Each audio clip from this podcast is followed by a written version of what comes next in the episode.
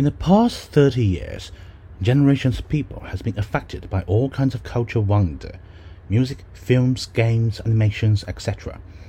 Late 20th century was the beginning of the golden age of Japanese animation. Artists in that period established and shaped fundamental morphology of Japanese animation industry. Their animation and music influenced generations of people around the world. Miyazaki Hayao and Joe Hisaishi were irreplaceable components among great artists who exerted significant impact in that golden age. The music for Hisaishi has become a common memory for many people. His success of music was contributed by many factors. Joe Hisaishi was one among those who benefit by contemporary music ideology like minimalist and electronic music.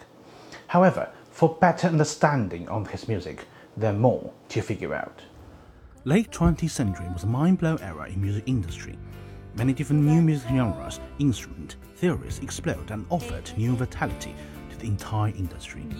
One major concept, in a way, significantly affected or shaped at least half of the music we hear today and inspired Hisaishi on his way to be a master. New Age music. New Age music is a genre of music intended to create artistic inspiration, relaxation, and optimism. In general, it's more used by listeners who involve in the relevant event of settling into a state of tranquility as a method of stress management to bring about a state of ecstasy and is associated with environmentalism and New Age spiritually. In short, this kind of music calms you down. This music concept was adopted by many composers for creating nice, sweet, and touching music.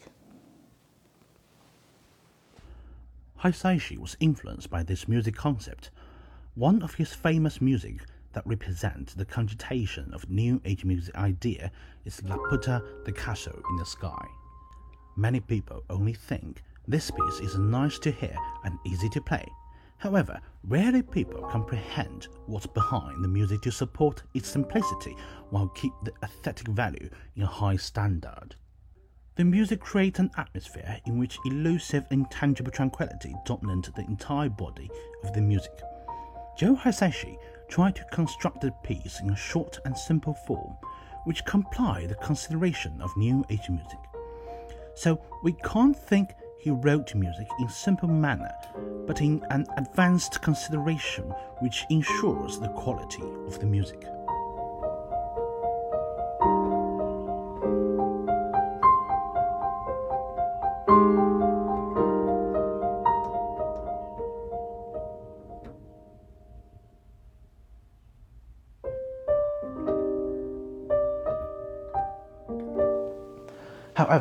He never directly, like some composers, composed music in one sole approach, which may lead to perfunctory music depth for lacking enough diversity in material inside the structure. So there's another reason that his music didn't become a shallow product with adopt new age music concepting. He realized that the very deep core to support a fine artwork must contains a strong cultural background for adding the thickness on its aesthetic connotation. Therefore, only one thing could possess such profoundness to sublimate Hisaishi's music into another echelon his own national culture. After Meiji Restoration and World War II, Japan became westernized. Japan wanted to preserve their musical culture and saw the rise of hybrid Japanese Western music. This trend galvanized Hisaishi to write music into a combination of new contemporary music concept and Japanese traditional music manner like Merry-Go-Round Life, Laputa, The Castle in the Sky, Princess Mononoke, and The Wind Forest, which was a style of Western music that was designed to become a new style of folk music that maintained something traditionally Japanese and how it sounded. Hisaishi describes his music style as minimal ethnic. He deploys concepts from Japanese tradition and New Age philosophies to address different audiences. In 2001, Spirited Away conquered the entire world, marking a real high peak of Studio Ghibli. It also was a big glory moment of Hisaishi. His music walked to the hearts of many audiences for decades until today. People were amazed and cried for the touching moment in the animation accompanied by the music of Hisaishi. Its charm, I've no doubt, could be one of his best work he ever created. The secret ingredient in it is the combination of new Western music concept and traditional Japanese ethnic music culture.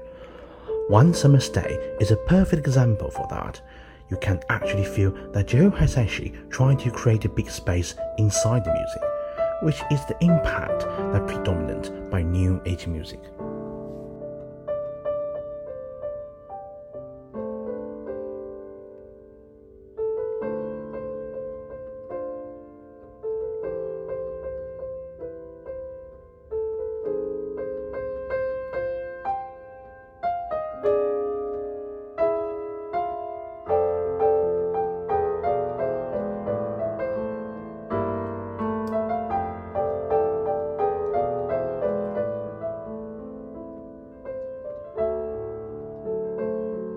At the beginning, he uses a series of chordal harmony, which was invented by Russian classical musician Alexander Scriabin and called mysterious chord. Between every chord, there's a big space, which adds more mysterious into the atmosphere. The existing of the mysterious chord heated the tension of the sound effect, which also contributed to its mysterious feature. When the melody pops out, the company still remained in the state that it started. One so called showed then fly away with nothing but its own echo. This application of New Age music concept can hardly not considered as a one in million masterpiece. However, if this piece only engaged in the cogitation of New Age music, I assume they might not reach the Academy Reward in 2003. The melody of the music written in June 6 tone, which is a typical Oriental music scale that has been used in both Chinese and Japanese music scale. Joe Hisaishi especially used E June 6 tone to forge this piece. Then magic happened. The Japanese traditional music elements fused with Western music component, triggered a glamorous wonder of an animation music. Back in the Tang Dynasty, the Chinese music culture had spread to Japan. They began to use these Chinese scales to write their own music. The problem during that time was that not a lot of Japanese individuals were super enthusiastic about maintaining any consistency. The theory annotation became to diverge as it spread throughout Japan. Then they developed a unique, traditional, national music system of their own. The replication of Japanese ethnic tradition is the core of the success of Joe Hisaishi. Earlier, he already composed the music in traditional style and shocked people for decades.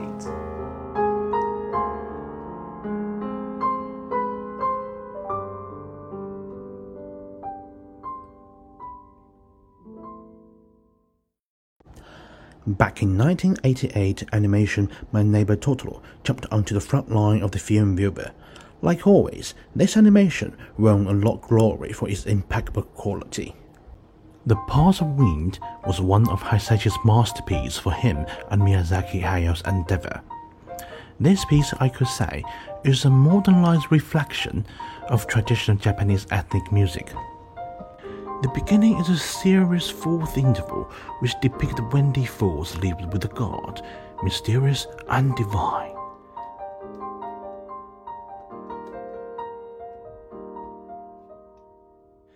When the melody comes out, it immediately tells us the first part of the theme written in a Japanese tune, minyo, and the last half melody written in yugu, which also is a typical feature of Japanese music.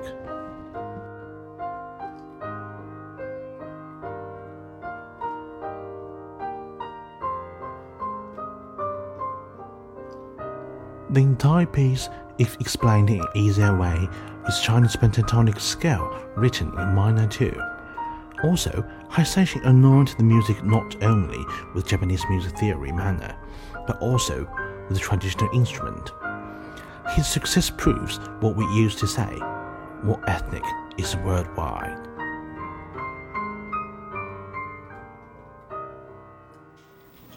Terms are central to this discussion. The oh. first is New Age music. Hisaishi career is extricably linked with New Age, a market often relegated to the fringe of the popular music industry, even though its exponents like Hisaishi are commercially successful. The second term to be defined is Japanese tradition. This is also dynamic and complex construction.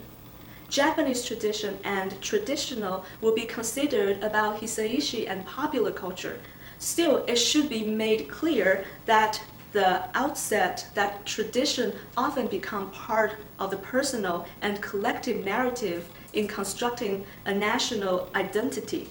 Culture and therefore music is thus able to play a primary role in constructing the relationship between the individual and nation and became a backbone to hold the depth of music of Joe Hisaishi. Hisaishi almost always includes ethnic markers in his scores, not only in The Path of Wind and One Summer's Day, but also in many other animation pieces, like Princess Mononoke. Like he always did, he also combined traditional features and Western music concept, which was, as always, a big success that doesn't need to be repeated.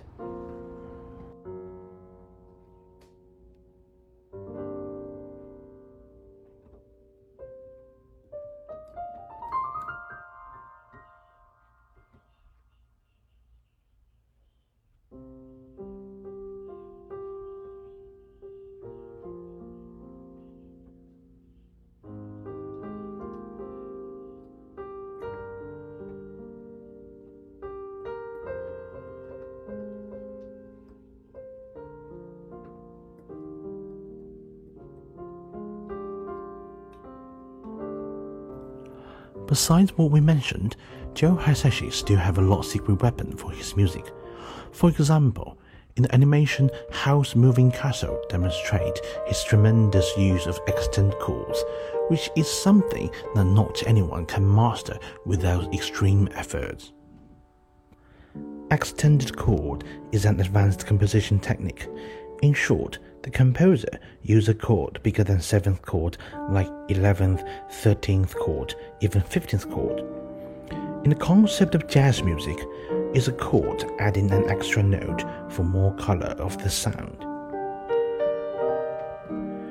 Some may say the idea of using extended chords comes from jazz music, but it doesn't have obvious character of jazz he might be inspired by jazz music, but only he can extract what he needs from inside without any encumbrance, rather than simply copy what's already here. He combined the extended chords from presumably modern jazz music with words from classical music. Like a great chef, his attempting of new combination won another success.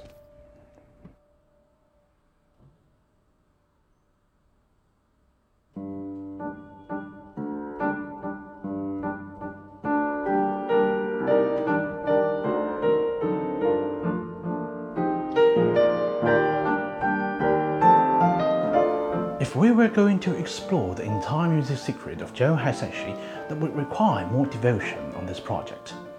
What we discussed was just a tiny tipped iceberg, but what we need to understand is not what technique he used for his music, but his ideology about music concept, which is always be creative, bold, and patient.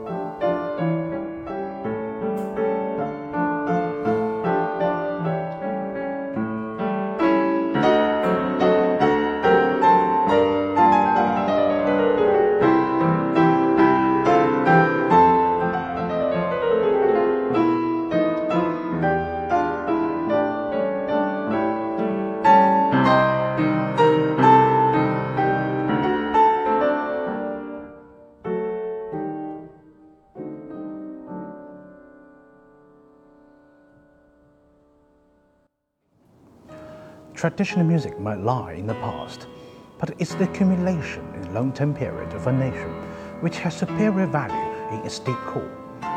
What composers did in the past hundred years is not create something entirely new out of nothing. We might have many new music elements today, but they all, with the shipment of attempting as which our predecessor combined countless music components in the past together to forge sounds that might surprise us.